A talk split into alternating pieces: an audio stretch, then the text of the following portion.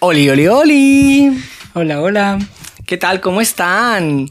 Bienvenidos a Alienades, el podcast número uno de ambos nogales. Bueno, y de los únicos dos nogales. el segundo episodio. Episodio número dos. ¿Cómo estás? ¿Qué ha sido de ti todos estos días? Han sido un sube baje de emociones y... Pero pues aquí estamos. Ha pasado de todo. Sí, ha pasado, ha pasado muchas cosas. Ninguna de ellas buena. Diría la Martina. Oh, sí. Oigan, estamos muy felices de que nos sigan en todas nuestras redes sociales, en Instagram, en Facebook, en TikTok, en, en todos los trucos. Sí. Este. ¿De qué nos quieres hablar en este segundo episodio? ¿Cómo te sientes? ¿De qué va la vida? Pues, eh, pues me siento súper bien en este momento. Eh, Relájate, relájate, con. Ya vas a empezar con muletillas. Ay, chicas, en la cabeza que empiezo como que a. Hay que relajarse, hay que relajarse.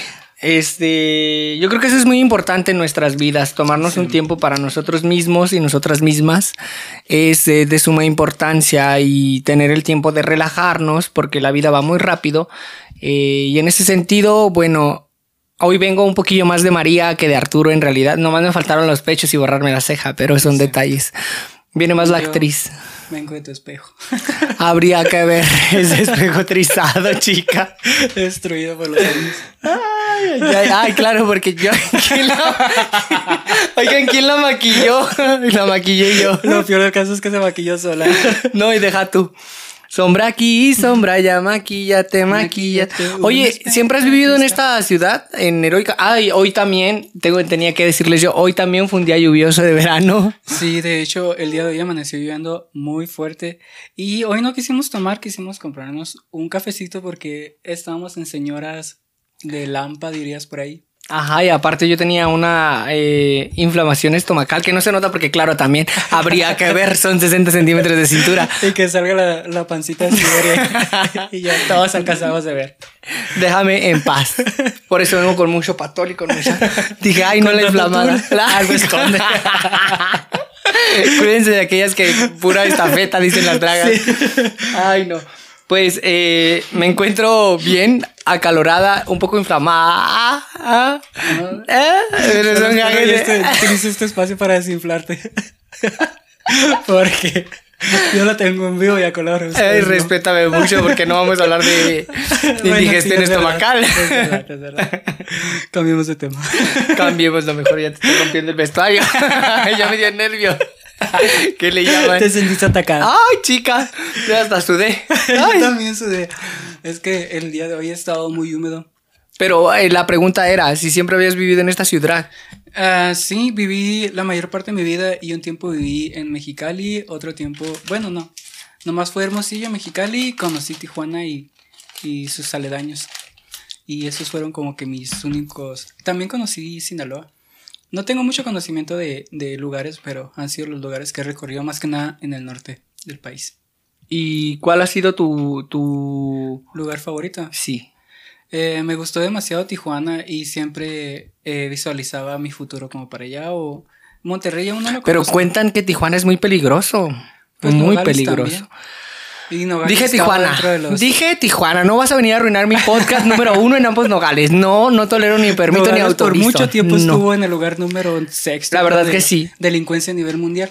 Entonces, durante si sobreviviste a Nogales donde quiera ahora puedes hacer. Durante el 2011 vivimos una ola enorme de violencia y actualmente vivimos un, una ola de violencia sobre todo hacia el género femenino y deberíamos atender como sociedad estas políticas públicas de las que no se habla. Eh, ahora nos hacen creer que, o en realidad no sé si sea la verdad, eh, hay problemas políticos con el, la apertura de las fronteras por eh, el COVID-19 y se dice que Estados Unidos no quiere abrir las fronteras, pero sin embargo son ellos los que nos han hecho llegar las vacunas primero que a nadie, son ellos los que están más interesados en el que en que el comercio, perdón, abra sus reabra sus, sus puertas al turismo. Y por ejemplo, ya nos vacunamos. Y ¿cómo te sentiste después de la experiencia de haberte vacunado? Nos pusimos la Pfizer que es hasta el momento he estado viendo las estadísticas Pfizer, Moderna, creo que son las mejores en cuanto a efecto- efectos secundarios y creo que es la única que te permite viajar al primer mundo en sí, porque es Europa y Estados Unidos. Y claro, este rostro puede viajar a Europa y a Estados Unidos, hay que decirlo. Ah, pero me sentí el primer día normal, todo tranqui, dije, ay, nada, ni en cuenta, no pasa nada. Pero al rato nos pusimos a ver una peli y ahí ya, cuando ya me relajé real, ya me dio un poquillo de dolor en el brazo y al día siguiente a volver a la entronación Ay, y, y no. Pero no, no. No, al día siguiente no. Nomás evité no hacer bracito para que. Ay, ya, el brazo de leñador, dices tú. Sí, yo. Eso ¿Qué brazo? maquillas. Ay, Respétame mucho. Que no porque te- yo te hice esa cara y yo te la puedo destruir. ¿Dónde está la tallita de Cloralex? Pinol limpio. Mister Pero sí. Músculo, el verdadero arranca grasa. Esos músculos que Ay, ey.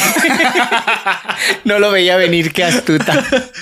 Pero bueno, entonces eh, vive, vivimos una, una fuerte ola de violencia en esta ciudad, sobre todo últimamente, donde hay cada vez más desaparecidos, cada vez mm, más problemas con la seguridad ciudadana y nadie hace nada. Exacto, simplemente es recluyas en mi casa y quedes encallados.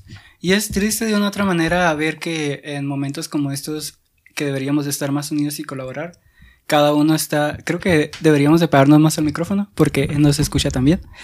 Eh, deberíamos de unirnos más porque al final de cuentas somos una frontera y somos una frontera muy importante para Sonora. Creo que somos la frontera más importante porque Cananea y Agua bueno, Agua- es frontera. Eh, que yo recuerde, No, ¿verdad? Mira, malas en geografía. eh. que yo No, es recuerde, Canadá. Canadá. Canadá la Mira, otra. esto Ay, se Aquí no hay corte. Altar creo que es frontera también. Ajá. No, altar no, es... ay, bueno, ya se me olvidó. Pero continúa, hay que remar. Bueno, no, yo venía a hacerte estas cuestiones de, de que si habías vivido en otros lugares, porque en el podcast pasado quedaste, te comprometiste, hablaste, osaste. Sí. eh, y. mm, mm, bueno, Las dos cabos en blanco. No, no, no. A lo que voy es que quedaste de que ibas a abordar. Ay, gracias. No sé de quién sean, no sé quién los haya dejado en el estudio, no sé qué. a qué Grandes actriz el- preguntas. Yo Ay, me- ¿Cómo aparecieron estos tacones en el estudio? Solo Dios Yo sabe. pensaba que eran de tu parte porque yo ni siquiera toco esos cajones, entonces no sé si alguien vino y nos los regaló. ¿Quién sabe? Pero le agradezco a la persona. sido algún... Mm. Mira, patrocinadoras fantasmas, gracias. Gracias por patrocinar a María. Sí. No, la pregunta es. eh, no, la, la, la, la dirección hacia donde vamos es que querías hablar de política en este segundo episodio. oh, es verdad. Oh, cierto. Oh, oh, ay, le empieza. Ay, oh. No entiendo tu español hasta ahora. Ay, qué ridícula, eh. Por favor. Maldita sea. Pero eh, tenía más que nada, bueno, escribí una carta que me acabo de acordar que no imprimí. Entonces iba más que nada por el lado de México. Igual lo podemos imprimir, hacer una pausa. ¿Qué opinas tú? Me parece perfecto. Mira, después de los 30 minutos cuando se acaba esto. Eh, porque eh, no sé qué pasa con el teléfono que nomás graba 30 ¿Para minutos. qué te justificas? Vamos a hacer una pausa comercial en los siguientes 30 minutos. Ahora vamos con música. Ay, por favor. Oigan, vengo muy Lila Down, que es una de mis inspiraciones como artista. Lila Down, eh, Lila Down. y Lila, y Lila por Down. favor. Lila Down, si te llega esto. eh, ay, que por cierto, a Ben si Ben si le llegó. ¿Ven si- ven si le llegó? Sí, porque yo se lo mandé. En la vida haciéndote Pero le lugar. llegó, chica, le llegó. Haciéndome publicidad. Mira, eres, eres, eres multifacética que hasta eres tu propia fan. Y eres la fan mi- que cortó el pedacito y. Adivina, adivina qué serie empecé a ver otra vez hoy. ¿Cuál? Paquita tiene una pena, Paquita, Paquita. te- Ah, Paquita muy Salas. buena. Eh, Se y los recomiendo que creo que en esos momentos en los cuales todos tenemos esas pequeñas empresas, es como que cada quien tenemos una paquita dentro. Sí. Y sobre todo nosotros, que yo tengo que ser mi, mi propio manager, enviarle mi propio video referencial a Benzi Vences. Un saludo y un abrazo. También te voy a volver a enviar este segundo. Me dijo, ay, eh, muchísimas gracias, aquí estoy para lo que necesites. Y yo, oh, Y te bloqueas pues. cosita, bloquear usuario y cancelar suscripción. Chica, Es siento que hablo mucho y tú nomás No, no, yo no, la es que tú no- date. Ah, no, yo me doy. Pero bueno, habría que ver cuánto tienen. Y te das con el micrófono. Oye, hace rato fuimos al Oxxo y yo siempre les coqueteo a los chicos del Oxxo. Cuídense. Yo le coqueteo a quien sea. Ay, así como vaya yo, aunque barba, aunque vaya con barba y bigote. Uy, Uy. Y el de Oxxo, caballo, bota y sombrero, pero les gusta el de caballero. Los ubico. Oye, ¿te, ha- te ha pasado alguna experiencia? Cuéntanos una de tus experiencias de Grinder. ¡Ay, qué Grindr? emoción! No tengo ninguna.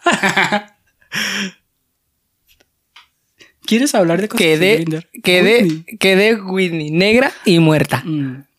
No, digo, por, por hacer tema de conversación. Ah. Tu peor experiencia de Grinder. ¿Por qué no nos cuentas tu peor experiencia? Yo te puedo contar la mía. Es que me quedé pensando. Yo te voy a contar una de mis, Cuéntame, cuéntame la tuya y yo ahí voy a hilar en mi cabeza y me voy a acordar más o menos. una de mis más raras experiencias en Grinder pasó. Ay, me cayó rímel en el ojo. Ay, disculpen si me ven llorando, pero es que fue una experiencia muy difícil. y salí a mi lado de actriz. Actriz melodramática. Y yo por fin llora. Porque no te he visto llorar. O sea, como María. Dices tú que finjo todas mis actuaciones. No, pues si no has llorado hasta el momento ningún Porque video. no, no. A ver, basta y vamos A con la la otra historia. ya sé cómo hacer, a el ojo. Respétame mucho. Este, resulta. y yo que se echó a la boca. No ha sido de mis peores experiencias, pero ha sido una de las más extrañas. Hice un viajecito a una ciudad a Calado porque tenía un trámite legal que ir a resolver, ¿te acuerdas? Sí. Ya sabes por qué historia voy. No, bueno, no pasa nada. Ah, Es que mira, tú me entrelazas cada historia. Y entonces me tenía que quedar en casa de mi tía, una tía ahí bien lejana. Un saludo a mi tía. ¿Fuiste a Mochis? Ajá. Ah. Ya te acordaste de cuál historia. Allá en Los Mochis, Sinaloa. en los- un saludo para toda la gente de Los Mochis, Sinaloa que nos escucha. A Jesucito, el del Oxxo. El que antes trabajaba en el Oxxo que también. Llámame, call me. Te voy a enviar este videito. Este... Bueno, resulta que me fui allá a las grandes ciudades de Los Mochis, Sinaloa. Y me dice un sujeto, ay, no, que si nos vemos, que pinque pan. Y le digo, bueno, pero no puedo porque tengo que hacer un trámite y termino como a la una de la tarde. Y me dice, ni te preocupes ni en cuenta, yo te espero. Y yo, bueno, como tú quieras. Y me dice, eh, ya te desocupaste, eran como las doce y media y le dije sí, que no sé qué. Y me dice, te ofrezco tanto dinero. No voy a decir la cantidad, porque aparte fue bien poquis, pero me divertí mucho. Y le digo, ah, no, sí. O digo la cantidad. ¿Qué dices tú? No, no la digas. No la digo, no la y digo. te puso a barrer. Y llegamos a mi yo eso. Que- Ay, hija puta. Total que no. Que me dice que sí, que ven para acá, que guara guara la cuchara, que yo no guaré mi ah, y que pinque pan, ¿no? Y era un señor que se veía muy mamado y estaba muy guapo, pero era un señor. O sea, ya, ya tenía su edad. Y me dice, ay, no, súbete. Y llegó por mí a una calle ahí que yo ni siquiera me Era la ubicaba. banqueta. Hija de tu puta madre. y, sí, me subí a la banqueta.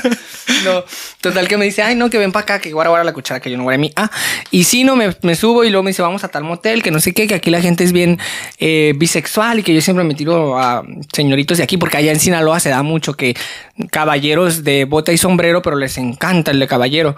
Entonces ya eh, terminamos en un motel y luego me dice, pero es que tengo un morbo. Y luego le digo, ah, sí, ni te preocupes. Y le digo, nomás que yo quiero pasar al Oxxo a comprar unos cigarros. Y pasamos al Oxxo y en eso compra tres botellas de agua. Y ya eh, me dice, bebe agua y bebe agua. Y total que llegamos a- al motel y me dice, tengo un morbo, lluvia dorada. Y yo, ¿qué? Quedé Whitney porque nunca lo había hecho. Y fue la primera vez. Y no ha sido la última. Pero tú a él lo... Sí, yo a él, obvio, no iba a dejar que me hiciera lluvia dorada, no me hiciera y por ese precio menos. Y ya toda, oxi- toda oxidada tú. No, imagínate con todas. No, no, no, no, no, no, no. Total que sí, que pin, que pan, que tuyo, que mío, que te lo presto. Y fue la primera vez que hice lluvia dorada. A mí no me llama la atención hacer eso. No, no, no vengas a justificarte y cuéntanos cuál ha sido tu peor experiencia en Grindr. Tampoco me llama la atención. Pero ya con dinero ya uno dice, pues ya estoy aquí y me vas a pagar. Ah, Ya tuviste toda mi ya, anécdota. ya me acordé de una. Eh, me pasó de eh, hace tiempo que estuve platicando con una persona por Grinder y ya se cuenta que me mandó foto. Y se miraba guapo el muchacho y hace cuenta que dije, pues bueno, jalo, güey. Eh, venía de un antro. Entonces cuando llegué estaba en lo oscuro. Y ya se cuenta que ni siquiera se movía. Y yo le dije, sabes, aquí estoy afuera. Pero también era como que el morbo de estar ahí era como que maldita sea, eso te pasa por andar de puta. Y este, pero era como la adrenalina del, del momento. Entonces empecé a caminar y miré que no se movía y nomás estaba la vez. Y yo le dije, acércate O sea, para pero acá para. ¿viste al sujeto de lejos? Miré a la sombra del sujeto. ¡Ah! Pero me decía, aquí estoy en la parte del, del oscuro. Ay, Y pero te lo con- decía en voz. No, por En voz y presencia de la señora. Grindr. Ay, me que muero. Me lo escribí le decía, acércate para acá. Y luego me decía, no, porque me bajé del taxi. Y ya se cuenta que empecé a caminar. Ay, qué mamón en taxis ibas a pie ridícula si no ganas. no, pero es que iba saliendo de un antro yo y estaba hablando con él. Y ya se cuenta que agarré el taxi y cuando me bajé el taxi, hace cuenta que le dije, ya llegué. Ya me dijo, yo estoy aquí, camínale. Y empecé a caminar y desde y nada más miraba la silueta de la persona, aparte estoy ciego. Entonces, eh, cuando lo estaba mirando le dije, ven por mí, acércate para acá. Y lo me decía, no, acércate tú. Y era así como que, no, acércate, como que estaba ahí negociando yo en Shark Tank. y ya pues el hecho fue que dije, pues bueno, me acerco y tener la adrenalina de, uy, a ver qué, qué hay detrás. ¿Pero estabas ebria? Sí, estaba ebria. ¿Y con algún estupefaciente en el cuerpo? Eh, no, andaba ¿Algo nomás. tranquilo? No, no no, no, no, no le hacemos a eso. No, más son bromas de Este, eh, programa Y ya antiguo. pues el hecho fue de que caminé. Y ya cuando me acerqué, estaba así agachado. Y yo así como que... eh, como que dije, pues ah, descúbrete la cara o algo. Y ya me dijo, camínale. Y empezamos a caminar, a caminar. El rostro oscuro de la noche. Ajá. Ya se cuenta Darth que... Vader. Y iba muy así. Y de este, y sí se le miraba la parte de aquí de la barba nomás. Y ya se cuenta que caminamos. Pues y ¿dónde me- andabas, hija? Que estaba tan oscuro, no había eh, Era para, para alumbrado público. viejo a Cananea, pero era por las... Hay un montón de vértices así que entran en- después de la calle principal. Ajá. Y andaba por una de esas. Cuídense, chicas. Si un, si un chico les invita por ahí, No. Y ya se cuenta que ya llegamos y me dijo, no, pues que vivo aquí arriba. Eran unos departamentos de renta, me metí y ya prendió la luz, se quitó el suéter y era un viejito. era un viejito, viejito, Ajá. viejito, Sí, viejito. pues yo como unos 60 años. Y ni siquiera daba como para morbo o Pues, algo. No, porque yo digo, pues cada persona tiene sus gustos. Dije, pues cada de este, a mí no me llaman la atención tan mayores. Entonces fue como que me sentí como que, mm, no sé, la decepción, viejo. O sea, no coincidía con el chico de la foto. No, y ya se cuenta que eh, en ese momento me sentí como que no sabes qué hacer porque te quedas como que en shock y no- a la vez como que no quieres ser grosero porque no sabes cómo vaya a actuar la persona y ya estaba dentro del, pues estaba ahí donde, donde vivía. Entonces yo me acuerdo que nomás le dije, eh, ¿quieres un masaje? Le dije, y me dijo que sí. Le dije, acuéstate en la cama. Y en eso que Eres la que se publica en Grinder con masajes relajantes y descontracturantes. eres tú. Ay, respétame mucho. Y sí, búsquenme en Grinder. Sí, y sí, doy masajes relajantes y y ya que descontracturantes. se aventó a la cama y cuando se aventó a la cama salí corriendo. Y ya. O sea, O sea, yo le dije, aviéntate a la cama que te voy a dar un masaje. Entonces, cuando él se acostó a la cama así, boca abajo, yo me salí. como- huiste. Sí, dije, Imagínate, le rompiste el corazoncito al Yo creo, pero pues también él me lo rompió a mí porque me mandó una foto a él. Ah. Me hubiera dicho, mira, soy esta persona. Es que también cuando te mandan una foto de que no eres tú y llegas y, pues digo, desde ahí va mal. No mientan. Yo la verdad vendo fantasías. Es algo muy masculino en Grinder, pero luego digo, a ver, habría que ver cuánto traes. Y no, hay gente bien rara, bien rara. Y no se confundan, ¿eh? Una cosa es mi trabajo como masajista y otra cosa es que yo sea una puta. Es esa parte. Son detalles los menos. Pero bueno, también tiene un precio. Eh, hablando de, de todo esto, de relaciones de Grinder y etcétera, tenemos una relación abierta. ¿Cómo? eh, cuéntale al público de qué va nuestra relación o no sé si lo Pues- quieres hacer público, lo estoy haciendo público sin antes preguntarte. Ah, pues ya, ya me pusiste contra Chica. las cuerdas. si tenemos una relación abierta, es la primera relación abierta que tengo y eh, en un inicio no sé ni cómo empezar porque pues al final de cuentas todo el mundo las sataniza tanto. Pero conforme vas viviendo la experiencia, porque realmente es una experiencia, eh, Religiosa. Pro te, te das cuenta que, bueno, yo pasé de relaciones cerradas y yo sabía que la manera en la que se habían dado las relaciones no quería. Entonces dije, pues voy a probar totalmente diferente y me gustó. Me hizo sentir como que más yo mismo. No esperaba como que siempre crear un perfil de mí y decir, ¿sabes qué? Soy eso y en últimas instancias que no sea o que la otra persona tampoco sea. Entonces, de esa manera se es más auténtico si es que te gusta. Si no te gusta, pues cada quien busca lo que quiere. A mí me fue difícil en el sentido de que yo ya era un travesti, mi amor. Eh, no hago apología a la prostitución, pero sí lo apruebo. Y cuídense siempre. Y sobre todo sean muy inteligentes y sepan cuándo huir.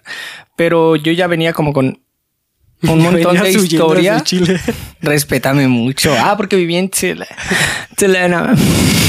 Este, y era difícil como entender que alguien quería algo serio conmigo y que ese, además ese algo serio era algo que yo quería desde hace mucho tiempo. Yo quería una relación abierta y ha sido pues un proceso de aprendizaje donde ha habido cosas positivas, negativas, más o menos, momentos en los que eh, he dicho quiero que dure para siempre y momentos en los que he dicho tengo ganas de matarte. Pero supongo que normal porque pasamos mucho tiempo juntos y sin embargo creo eh, que hemos tenido la madurez de comunicarnos eh, y de poder llegar a acuerdos que permiten que esta relación sea funcional y no disfuncional. Que de hecho ahí es la clave. Y yo no lo entendía siempre cuando decían eh, los eslogan de que comunicando se soluciona todo y realmente sí. en este espacio no es como que... Es que yo digo que estas cosas, eh, por lo menos por la experiencia, es que ah, tienen sentido y el comunicarse, porque yo soy una persona que me creo historias en mi cabeza, también se crea historias en su cabeza, pero hasta que lo verbalizamos es cuando decimos, eh, creo que te fuiste muy para allá. Entonces, de esa manera tratamos de guiar como y entrelazar qué es lo que queremos realmente. Y eso nos ha ayudado bastante y nos ha ayudado a centrarnos. Y tampoco es como que el hecho de tener una relación abierta, de decir, ¿sabes qué? Pues eh, estamos tan desconcentrados con una variedad de personas cuando en realidad no es así, pues nosotros sabemos qué es lo que queremos y si llega a suceder, pues pasa y ya. Entonces, también eso es lo padre de las relaciones abiertas que tienes muy en cuenta qué es lo que quieres. Entonces es muy importante y siempre comunicarte. Quiero ir un poco más hacia atrás en esta triste y maravillosa y dulce historia. Lo de triste viene nada más por lo de Silvia Pinar, porque en realidad no ha sido para... No, sí ha sido compleja en algunos momentos, pero aquí estamos. Eh, en términos concretos, esto creo que es muy funcional porque nos conocemos desde que somos muy, muy pequeños. Inclusive en ese momento tú te mudaste. Que yo, yo, hilo temas, ustedes saben que yo soy la señora que hila temas. Te mudaste a Hermosillo. En aquel momento yo tenía, ¿cuántos años tenía? 16, y tú tenías 18. Recién cumplidos tampoco, ¿eh? Tampoco se crean que digo. A me cancelan. Cancelada quedaste. Y nos conocimos en una feria del libro. No sé si quieras hablar de esto porque yo estoy llenando el tiempo del programa con este tema de conversación. Igual, mira, ya casi llegamos a la media hora y aporta para hacer la impresión de lo que iba a decir. De hacer la pausa y volvemos. Eh, y entonces yo era un chico gay, ella. y nada más. ¿qué? ¿Qué? Siempre, siempre tuve cara de niña. Ni modo. Este, el asunto es que eh, yo estaba por presentar uno, un monólogo en una feria del libro que era la segunda feria del libro, y tú estabas ahí trabajando en la feria. Sí. Y ahí nos conocimos. Y yo, por lo menos, eh, estoy seguro que fue amor a primera vista. Como reencontrarme con alguien que ya tenía mucho tiempo de haber conocido y fue como reencontrarme con mi conmigo mismo, con esa otra persona con la que ya había vivido otra vida. Si ustedes creen las vidas pasadas, les recomiendo un libro que se llama Muchas vidas y muchos maestros. Está buenísimo. Y fue, no sé, que se me moviera el piso y la vida desde el primer día. Y en aquel momento no funcionó porque éramos muy niños y tú te mudaste. Y aparte éramos muy intensos. Sí, sobre todo yo, que era actriz dramática. qué dramas te montaste. Y solo nos habíamos visto dos semanas. Ay, chica, las que te montaste tú. También. Porque no puede haber sin drama sin dos actores. Yo, se pega. Si no, ay, habría que haber. Habría. No, porque no, no, no. no mientas y no me dejes. El, ángel diría apruebo. no mientas y no me dejes ver como una loca, porque. No, no, no. Pero, a ver, vamos, vamos viendo. Yo he estado haciendo drama, pero tú vivías tus propios dramas en el closet, porque estaba en el closet la señora ahí donde la ven. Toda ella nomás sola. No, y decía ella que estaba en el closet porque nunca estuvo en el closet. Su madre siempre lo supo. Bueno, hablemos de cómo andabas vestida ese día. ¿Cómo? Cuéntales cómo estaba vestida, como un payaso, mi amor.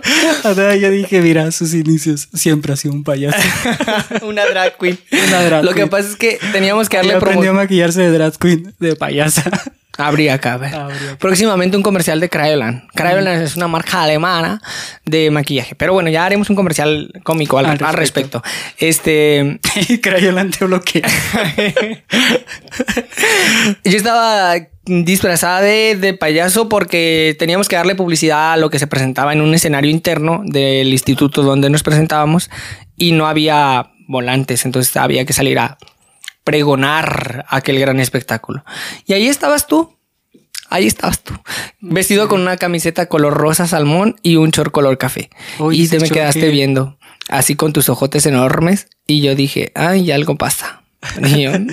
¿Han visto Kill Bill? Tú, tú, tú. Y yo ya no tengo maquillaje, pero que la maquilló. y tu amor a primera vista. Me supera, me supera. Qué bueno. Ay, qué buenos chistes cargas. Algo se cayó, el labial, no pasa nada. Este, pero ¿quién lo maquilló? Este. Y, y así fue como comenzó esta historia hace 10 años. 10 años ya. casi 10 11. años. Y aquí, sentadas. Cuando todo es conversable, conversable todavía. Exacto. Todavía y yo creo que por mucho tiempo. Así que vaya envidiosa. Dijo la Guajar, ¿no? Para aquellas que critican nuestra relación extraña. Sí, es muy extraña. Sí, soy un travesti. Sí, es raro. Pero confirmo. Bien raro. Y el silencio otorga. Pero pues aquí estamos. ¿Has Sí. cambiado? Bastante. ¿He Siento cambiado? como que sí. Siento que hemos cambiado para bien y nos hemos dirigido el uno al otro para cambiar mucho más todavía. Porque todavía cuando llegaste de Chile eras una persona y hoy en día eres otra persona. Entonces siento como que siempre vamos evolucionando. Y eso es lo padre de eso, que tratamos de siempre eh, buscar lo mejor del- por la otra persona, incluso cuando las cosas duelen, las tenemos que decir. Que eso es lo más importante y que a veces las personas lo dejan de lado. El, ay, es que lo quiero mucho y no quiero hacerlo sufrir, pero le tienes que decir que está haciendo mal para que lo cambie. Y realmente eso nos ayuda bastante. Y a mí me ayudaste al volver de Chile, sobre todo en el proceso de de duelo, de pérdida, porque sí es una pérdida de tu de tu mm, cosmovisión de la vida, de tu realidad, eh, ver que todo se desmorona y que no puedes hacer nada y que prácticamente lo único que tienes es eh, lo que ves en el espejo y de pronto llegaste a mi vida para hacerme dar cuenta que no era solo eso, sino que había muchas otras cosas. Y no sé si hoy estaría sentada aquí de no ser por los impulsos y los empujones que me has dado para iniciar con proyectos que yo no hubiera empezado porque hubiese sido un vagabundo de la vida. Y sí, Un vagabunde. un vaga... un- mm, mm, mm. Este... Y en ese sentido te agradezco públicamente y ya cuando se apague la cámara también te lo agradeceré. Ay, No, no a la violencia. Ay, que por cierto, estamos iniciando un taller de cuerpo en movimiento en la ciudad. Yo puro comercial, Oh, chicas. mira, es que yo es me que- tengo más proyectos que ganas de estar viva, pero tengo ganas de estar viva, que es muy importante. Es algo de lo que hablábamos el otro día. Este, eh, antes de mis 25 años, yo no tenía muchas ganas de, o no le encontraba mucho sentido al estar vivo. Pero últimamente descubrí que quiero estar vive, vivo, viva, y es eh, uno de los procesos más difíciles, pero vale la pena vivirlos. Que de hecho siento que casi nadie habla sobre el suicidio, pero a veces cuando se pierde la, mm, esperanza por estar vivo, pienso que deberían de tener como que algo que te haga sentir que realmente vale la pena el levantarte de la cama. Y yo también, por ejemplo, pasé procesos muy complejos dentro de mi cabeza que me hacían alienarme de mí mismo, por eso es el podcast de Alienades. Eh, pero pues también me siento tan vivo que me motiva el hecho de estar aquí sentado grabando, grabando frente a un dispositivo que al final de cuentas no sé si vaya a verlo gente, pero estamos aquí haciéndolo porque realmente nos llena y nos hace felices y de una otra manera transportamos todas nuestras eh, forma de vida al simplemente sentarnos y al platicar sobre ellas. Y eso nos enriquece bastante porque es como una terapia a ti mismo de sentarte y saber cómo te está yendo y si te está yendo mal, simplemente decirlo y muchas veces a otras personas les ayuda al entender esa parte que no todo es felicidad, no todo son fotos pozonas como de Instagram, sino que hay una persona detrás que está sufriendo, está batallando, pero más sin embargo está luchando por querer estar vivo, que es lo más bonito de esto. Y tenemos muchas formas de expresarnos. Hagámoslo por escrito, por video, por una canción, por una danza, por...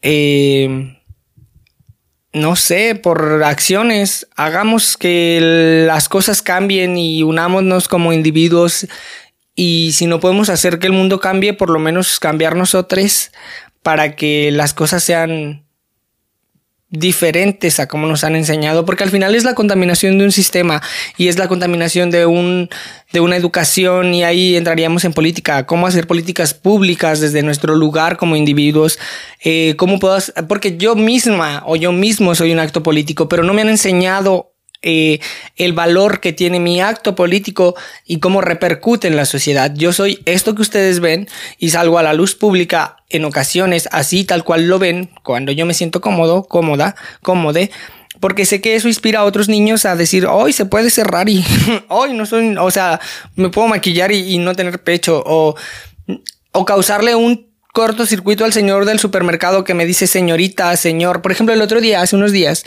pues estamos entrenando en la unidad deportiva. lo padre es que hay demasiados niños que siempre lo visualizan como que, ay, es que nomás en el primer mundo pasa.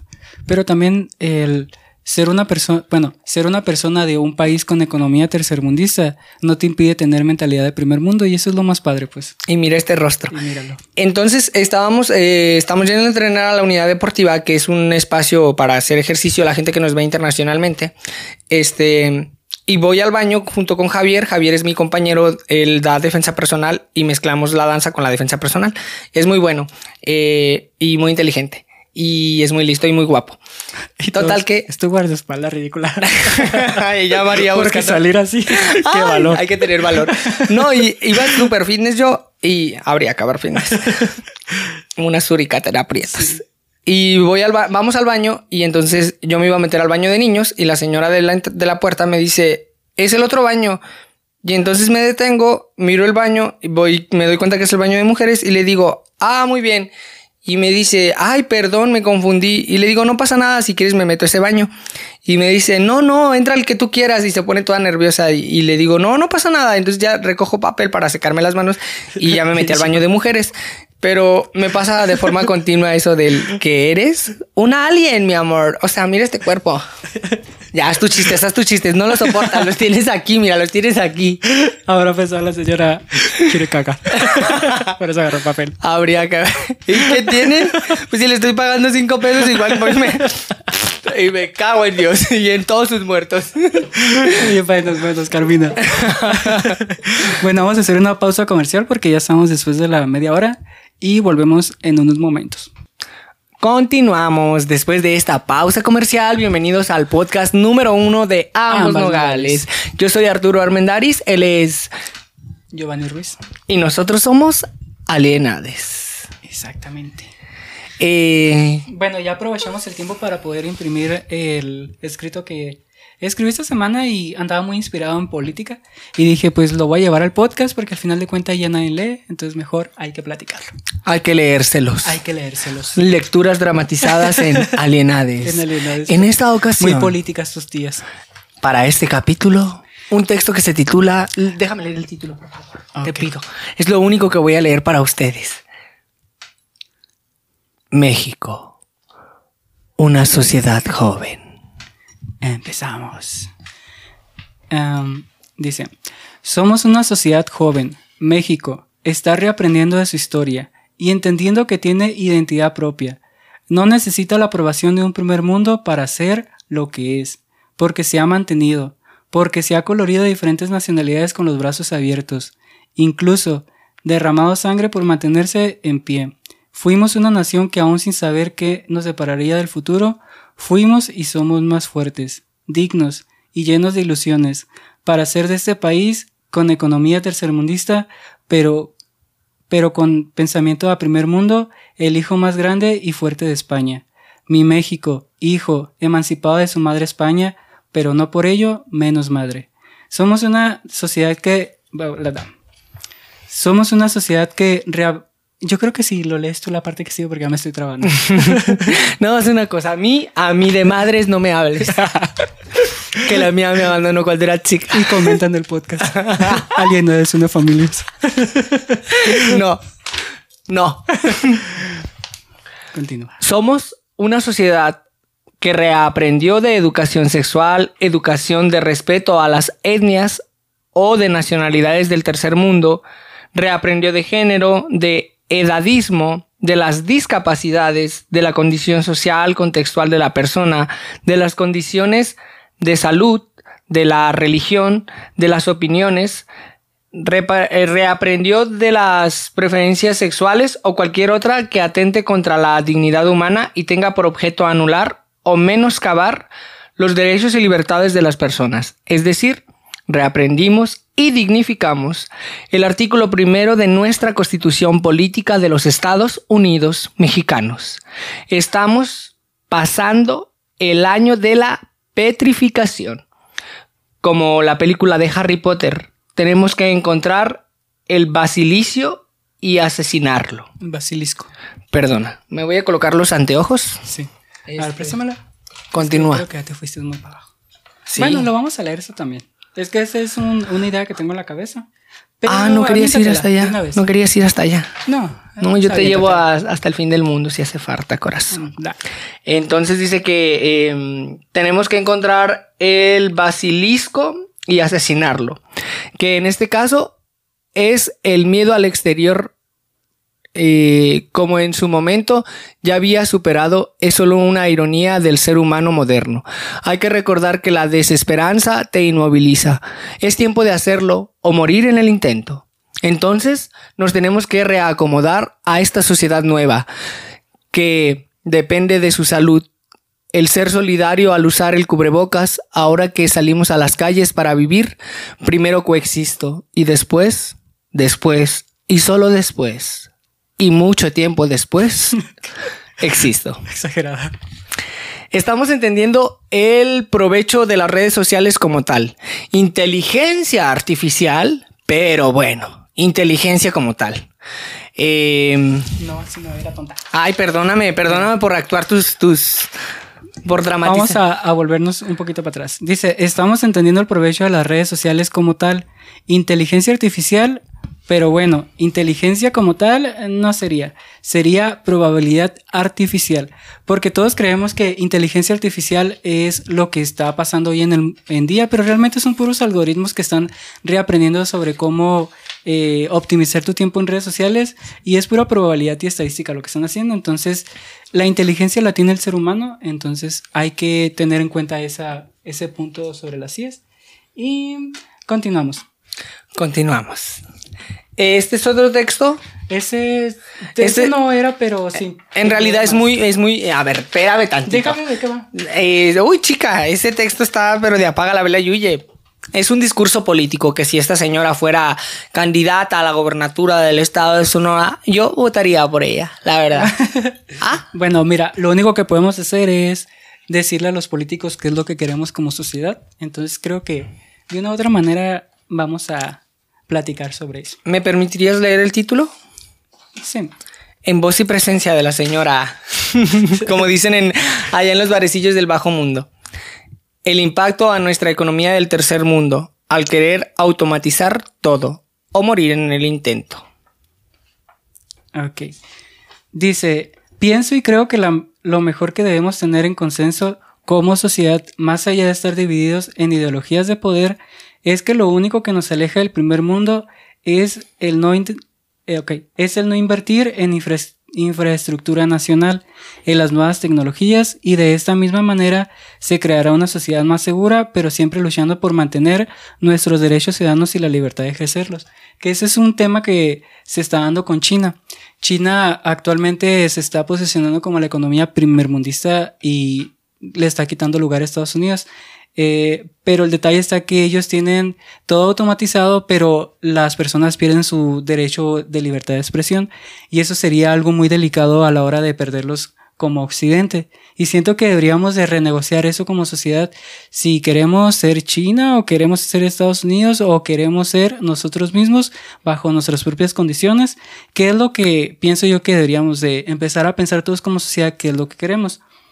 Y aquí continúo diciendo, queremos ver un México con educación vial, con educación de impuestos, con más profesionistas y con amor al continuo aprendizaje de nuestro comportamiento social, que eso es muy importante porque siento que a veces no Vas muy rápido a nivel vocal y Eh, después es complejo la comprensión del trasfondo de tus palabras. Intenta ir un poquillo más lento porque estás como... Hablando como si todos entendieran. Como si todos entendiéramos qué es lo que quieres decir. Y la verdad es que yo ahorita me acabo de dar un cortocircuito porque me perdí en tu, en tu léxico. Ah, ok. Bueno, aquí, ¿en el primer párrafo o en el segundo? Ah, en el segundo. El primero queda un poquillo claro, que es un, un, eh, es una invitación a que Sí, nos hagamos cargo. En que todos como sociedad nos hagamos cargos y no esperemos a que solamente una persona en el poder sea el que tome las decisiones, porque al final de cuentas él es el que está ahí, pero nosotros como sociedad lo tenemos que dirigir a él sobre qué es lo que queremos y no pe- perder el poder en sí. Y es lo que yo de una u otra manera invito a las personas, que no nos quedemos con ideologías de poder en el cual vas dividiendo por masas sociales de que, ah, mira, esos son los LGBT, esas son las personas que se dedican a esto y eso a otro, y al final de cuentas cada quien queda sumamente alienado y alejado sobre lo que realmente importa, que somos una sociedad. Por eso, eh, comentaba la- en el párrafo anterior que era primero bueno dice coexisto y luego existo entonces es algo muy importante que tenemos en cuenta porque somos una sociedad. Por más más molesto que estés sobre cómo actúa una sociedad la sociedad no va a cambiar hasta que tú le estés diciendo de que eh, no es por ahí y así reaprendemos y vamos a un mejor consenso como sociedad. Y en este segundo párrafo, Dice, queremos ver un México con educación vial, con educación de impuestos, con más profesionistas y con amor al continuo aprendizaje de nuestro comportamiento social, que era lo mismo.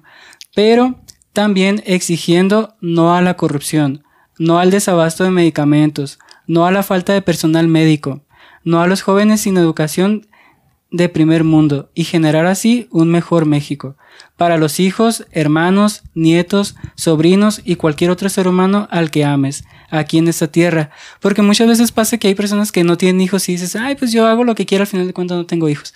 Pero te tienes que ponerte a pensar que no solamente eres tú en este mundo, siempre va a haber alguien a quien ames y el, quien va a tener que dejar a alguien aquí, entonces hay que dejarle un mejor mundo por el que viene. weona. Voy a llorar. Chiste para descomprimir. Continuemos. Ok. Dice, no puedo cambiarme a mí en muchos ámbitos, pero sí el cómo percibimos la actual realidad migrado a algo mejor, que era lo mismo, o sea, no podemos cambiar de un día para otro, pero sí podemos soñar todos juntos sobre qué es lo que queremos y encaminarnos a lo que queremos. Y pon tú que no podemos cambiar la totalidad porque es mucho, pero podemos ir cambiando pequeñas cosas, eh, pequeñas acciones que van a ser grandes resultados el día de mañana. Y yo les invito a que sean auténticos, a que se busquen a sí mismos y que vivan los procesos de duelos, que es algo de lo que hablábamos hace un momento también, que tienen que vivir. Eh, no todo es felicidad, no todo es la foto de Instagram, no todo es la qué rica comida, no todo es el qué buen viaje, sino también cuando no esté bien, eh, comunicarlo, tener la confianza, por lo menos con mi familia más cercana, de decir no estoy bien. Me pasa esto y necesito tiempo. Y nada más quiero llorar. que eso es muy importante porque no lo hacemos al final y esperamos todavía descaradamente que el resto lo entienda y lo comprenda y, y, y no, no, seamos literales en ese sentido. Les invito a que seamos literales, a decir estoy de la mierda, necesito 20 minutos. Continuamos. Que de hecho, todo el mundo, como tú bien lo comentas, estamos tan eh, de una otra manera sistematizados a que eh, como que decapitemos todas nuestras emociones y solamente dejemos la que es buena para la sociedad, que bien lo dijiste tú. Y de una otra manera, el frustrar, o sea, el no expresar tus emociones te genera una frustración interna que al final de cuentas te genera una depresión que después de eso te genera más males que bienes. Entonces lo mejor si en el momento estás enojado, eh, pútate y saca todo tu coraje. Pero solamente es un momento. Y en cualquier emoción que tengas, si estás triste, llora, llora, pero ponle fecha. Y va a haber un momento en el que dices, ya lloré lo suficiente, ahora para adelante. Así es la vida, tienes que ponerle fecha a tus emociones como a tus sueños. Para que se cumplan. Exacto. Y voy a hilar de una forma enigmáticamente increíble, porque tú sabes que yo soy la señora de los hilos. Este, y se me acaba de ir el hilo. hilo tanto que se me fue. Eh, lo que quería comentar era a... La señora de los hilos y el pantalón más roto. Deshilachado. Demos la lectura para, para recordar okay, el hilo. El último párrafo, que de hecho estoy escribiendo, pero este todavía no, no lo termino. Entonces, como le di imprimir a la impresora eh, mal, me imprimió hojas que todavía no termino, que es la que acabo de leer hace ratito. Dice, el problema de unificar la nación en un solo partido político. Aquí tiene más que nada que ver con el actual partido político que es Morena. Dice, cuando se tiene la mayoría relativa de ciudadanos por un solo partido político, tienden a amputar la pluralidad de ideología y de diversidad de identidad. A ver, señor, vamos por partes, dijo Jack el Destripador. Porque aquí vamos a entrar en conflicto. Me encanta la polémica, pero no el eh, Partido Movimiento Revolucionario Nacional Morena no es que tenga la mayoría de la población a su favor. Lo que pasa es que todos estamos de la verga hartos de esta mierda de partido político y solo salen a votar las personas de 60 y más, las que están decrépitas, a la punto de la muerte. relativa. No, no, no, no, no, no, no. No nos quieran ver la cara estúpida y que no nos vendan una portada que no es. Porque pues, no son la este mayoría. En este caso, la única. Estar a punto de morirse. Muéranse y dejen que trabajemos la gente joven. Maldita sea Cristo, me estafaste. Bueno. esta se me salió la baba, perdí el glamour. volviendo al punto de vista, es. Bueno, volviendo al párrafo, dice. Ay, no, esta no. ¿Ven cómo evita que me ponga furioso?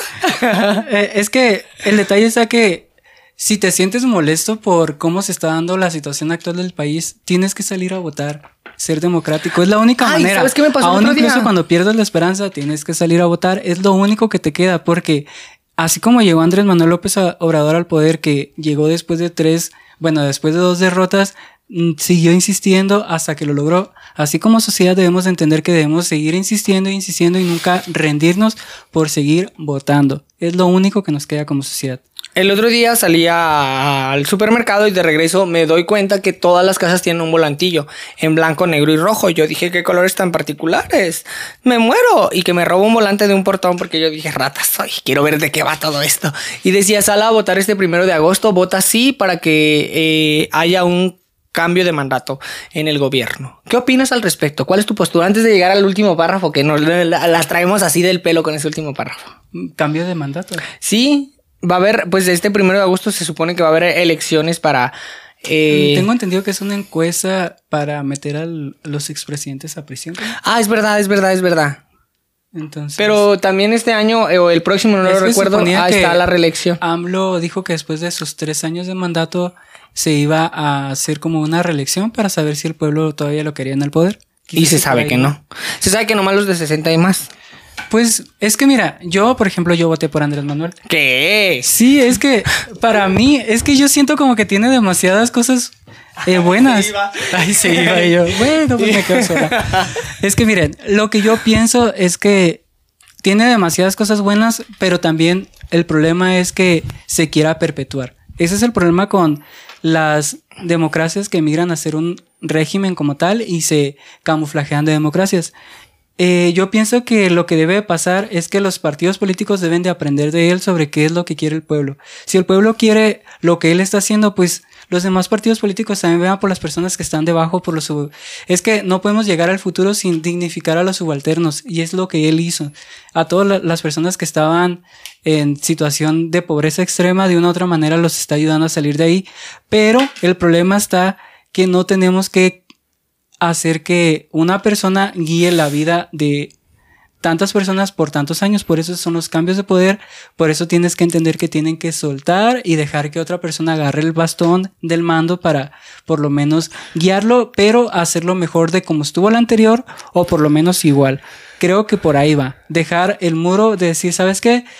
Eh, como sociedad dejemos el muro donde lo dejó él y el que venga lo tiene que pasar más alto o realmente hacerlo igual. Pero está... a ver, señora, ya es que ya me puso de malas.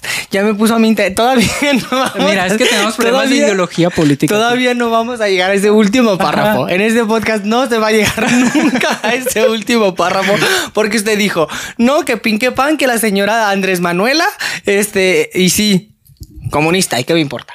Este... Eh, dignifica a las minorías y a los pobres les está ayudando. Mm, es una es que miren, A ver, pero espera. No, es que tiene que ver con todo el espacio de que hablar. Eh, sí, el discurso está muy bien, muy bonito, pero no deja de ser un discurso porque las minorías siguen siendo minorías. Y yo, como estudiante de una licenciatura en teatro en una universidad pública, he solicitado tres veces continuas una eh, beca que se supone que debería dar el gobierno. Incluso me he declarado en bancarrota porque ustedes saben que mis ingresos vienen por otro lado. Nunca son declarados ante el SAT y no me importa.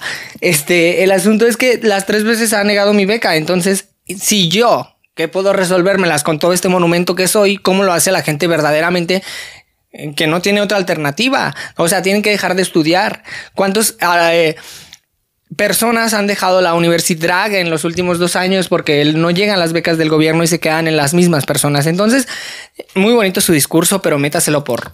Yo le pones pienso un que, aquí. Ajá, yo Por pienso el que culo. tiene que ver más que nada con sí llegan las becas porque yo en algún momento estuve becado. A ver, a ver, pero ¿en qué año fue eso? También, a ver, no, no, no, es que no, no, no, no. Es no, que no. tiene que No, ver con- hasta me arruiné el maquillaje. No, es que tiene que ver con. Es que mira, ti nomás dicen Andrés Manuel y parece que te pican el No, culo. no, es que me, me caga ese viejo. No, es que miren, tiene que ver con la idea, bueno, vamos a irnos un poquito para atrás, tiene que ver con una estrategia a largo plazo y es lo que él está haciendo. Está de una otra manera quitando bastantes proyectos porque está in- reinvirtiendo en otros que a largo plazo van a generar una mejor economía en el país, como es en el caso ahorita que acaban de comprar una refinería en Estados Unidos que es la de, ah, se me fue el nombre, pero ya con esa refinería lo que va a hacer que a largo plazo va a generar mejor economía para el país. ¿Qué? A corto plazo. Sea, a largo plazo eso- las energías van a ser eh, energías. eh, Pero eh, eso dicen las personas del primer mundo. Te sale súper caro comprarte un, un panel solar. En el tercer mundo, todas las cosas a futuro suenan bonitas siempre cuando estás en el primer mundo, pero cuando estás en el tercer mundo, todo se desvanece. Igual, el comunismo suena muy bonito en el primer mundo, como es Noruega, pero en el tercer mundo es un fracaso porque tenemos a Cuba, tenemos a Venezuela. Y pero es el socialismo, no comunismo. Es lo mismo. Estás. me- no, no, no, no tolero, no, No, no, es que- autorizo, no permito. Pero es que no tiene que ver lo con la- mismo. Pero ¿por qué tiene no es que lo ver, mismo? pero no es lo mismo. A ver, Ay, no es que yo me pongo nervios. Voy a dejar esto, ¿eh? Porque de verdad que yo no puedo y vamos al último párrafo.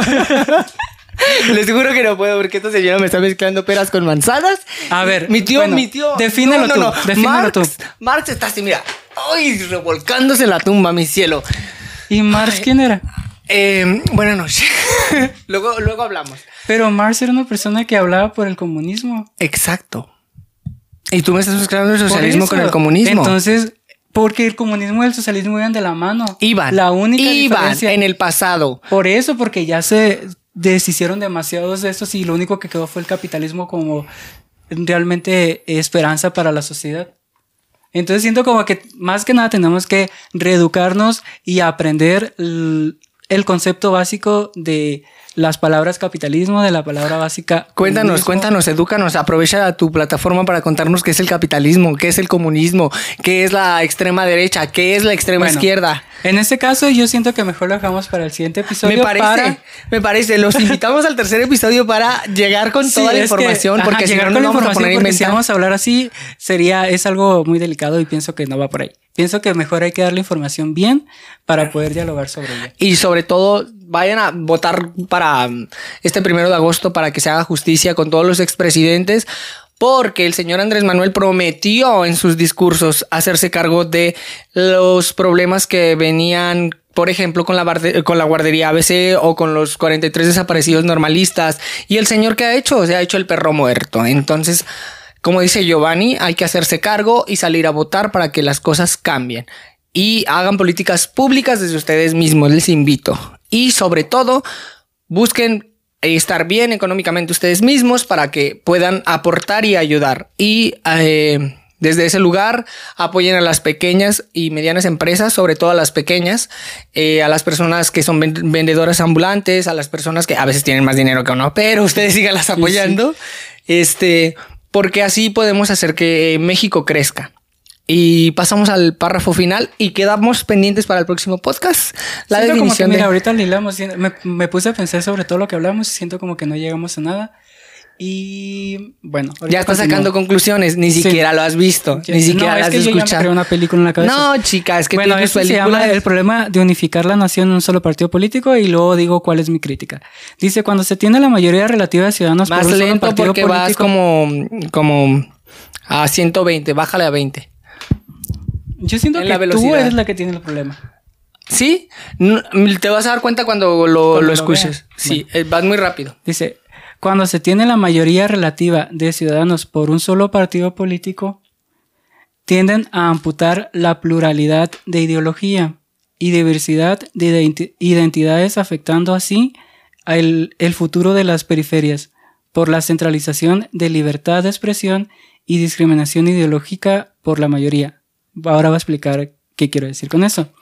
Aquí tiene que ver con el aspecto en el cual a veces las personas que están en el centro de la masa social, que son por ejemplo los, las capitales de las ciudades, toman las decisiones por todo el país, se pierde el, como que la voz sobre todas las que están en las periferias e inclusive en ideologías. Cuando hay ideologías que son más fuertes, que son las que están tomando las decisiones, se pierde también la voz por aquellas que no haya alguien que hable por ellas. Y ese es en el caso, por ejemplo, de, eh, de personas con discapacidad, de personas eh, trans, de personas eh, no binarias. No binarias, también como personas, como en este caso son las personas pobres que en su momento lo fueron y ahorita las están dignificando. También las personas adultos mayores que, bueno, el, detalle estaba aquí que sí, actualmente las personas que están tomando las decisiones son más que nada las personas adultas mayores que son los que están saliendo a votar porque yo estaba en los dos procesos de, de elección en el 2018 y en el 2021 y me he dado cuenta de esa parte. Los jóvenes de hoy en día no les interesa la política porque piensan que es lo mismo, pero si no salen a votar y no toman conciencia sobre lo importante que es, aunque sea ir a elegir a alguien, las cosas van a seguir de una otra manera igual y tenemos que crear un discurso político social que de una otra manera llegue hasta el que esté arriba para que seamos escuchados, porque pienso que va por ahí. Entonces, podemos pelearnos acá abajo, pero si no los hacemos ver en lo que es la democracia cada vez que es la votación, entonces de, de, nada pierde porque nuestras palabras se las lleva el viento. Entonces, como dice Andrés Manuel, lo que el viento le hizo a Juárez. Entonces, las palabras, las palabras se las lleva el viento, pero las acciones no. Así que mamá huevo, mamarracho, tú que estás allá en tu casa y te sientas todos los días a ver la televisión y las noticias, te invito a que salgas a votar, mi amor. Porque es así como las cosas van a cambiar. Y al final de cuentas tenemos que entender que tenemos que crear una agenda política como sociedad no esperar a que un partido político la cree por nosotros, porque siempre están ellas en base a intereses, porque una persona que llega al poder llega con deudas. Entonces eso también lo tenemos que entender como sociedad. Él llega con deudas con la persona que le ayudó, que es de la propiedad privada, pero también llega con eh, deudas con las personas que votaron por él, llega con deudas con deudas y deudas. Entonces cuando quiere realmente ejercer su mandato, realmente no lo puede ejercer porque está lleno de deudas. Y hay que de una otra manera reeducar a la sociedad a entender sobre cómo crear eh, una política que sea viable y bien estructurada a largo plazo, porque estamos actuando de manera reactiva a cualquier problema que pasa en México. Y pienso yo que el crear una agenda a largo plazo nos va a ayudar más o menos a tener una estrella polar hacia donde vamos. ¿Tú qué opinas? Porque te quedaste así como que. Whitney negra y muerta. Es que hablas muy rápido, entonces es como que la la la la la. Ok. Em, opino que no podemos eh, continuar quejándonos y tenemos que tomar acción. Eh, no solo con salir a votar, sino con participar. Y eh, no estoy en contra del movimiento revolucionario nacional, estoy en contra de el lugar hacia donde quieren llevar al país. No estoy en contra de Andrés Manuel, sí estoy ni de ningún político, porque a mí en realidad, wherever tomorrow, pero si estoy en contra del lugar a donde, a donde nos quieren llevar. Ahí no voy a ir, ahí no, mi cielo. Este, vengo de un proceso de movimiento social muy fuerte en Chile y si vuelve a suceder en México, eh, voy a estar en primera línea dando batalla de fuego tras vestida. De verdad, te lo juro. Y sí, sí, tienes razón. Y, y, y, si tenemos que salir a las calles y marchar y tumbar monumentos y tumbar lo que haya que tumbar, se va a tumbar. Y yo voy a estar ahí, al frente, dando la batalla con este rostro de mujer de niña coreana. Y es que también tenemos que entender que como si se... Bueno, eh, hay una frase que me gusta mucho que dice, la sociedad, se, bueno, la sociedad eh, civilizada se fundó cuando se dejó de aventar piedras y se empezaron a decir insultos. Entonces pienso yo que más allá de salir a como última instancia a, hacer todo lo que tiene que ver con marchas y todo eso, tenemos que desde ahorita tomar conciencia sobre nuestro nuestra voz política que debemos de tomar, empezar a hablar y empezar a cuestionar a nuestros representantes de partidos políticos porque pueden tener ideas muy bonitas, pero también siempre hay que entender que están en el poder y siempre se les tiene que cuestionar. Entonces a un presidente como tal no se le puede decir si fue bueno o malo hasta que termine el mandato. Pero mientras tanto se le va a cuestionar porque es su su puesto público y él lo tiene que entender porque por eso está ahí, porque todos lo pusimos ahí. Entonces cada día es un día diferente. Todos no. Bueno, la mayoría relativa en este caso. Es que tengo muchas cosas que decir al respecto, pero han sido muy rácatas. Por ejemplo, mi credencial del INE tenía que llegar en Chile para que yo votara en el extranjero y nunca llegó. Y un mes después me llaman de acá de Ciudad de México y me dicen, ay, no, es que su INE se regresó a Ciudad de México porque no encontramos su domicilio. Y yo, ¿qué? Vivo en una calle principal, en un pueblo con pocos habitantes y tú no encontraste mi domicilio, tú me estás viendo la cara de estúpida. Pero claro, luego entendí que como soy una niña para el sistema, pues yo no era conveniente que votara desde el extranjero, evidentemente. ¿Y qué haces? Pues retrasas la llegada de mi INE.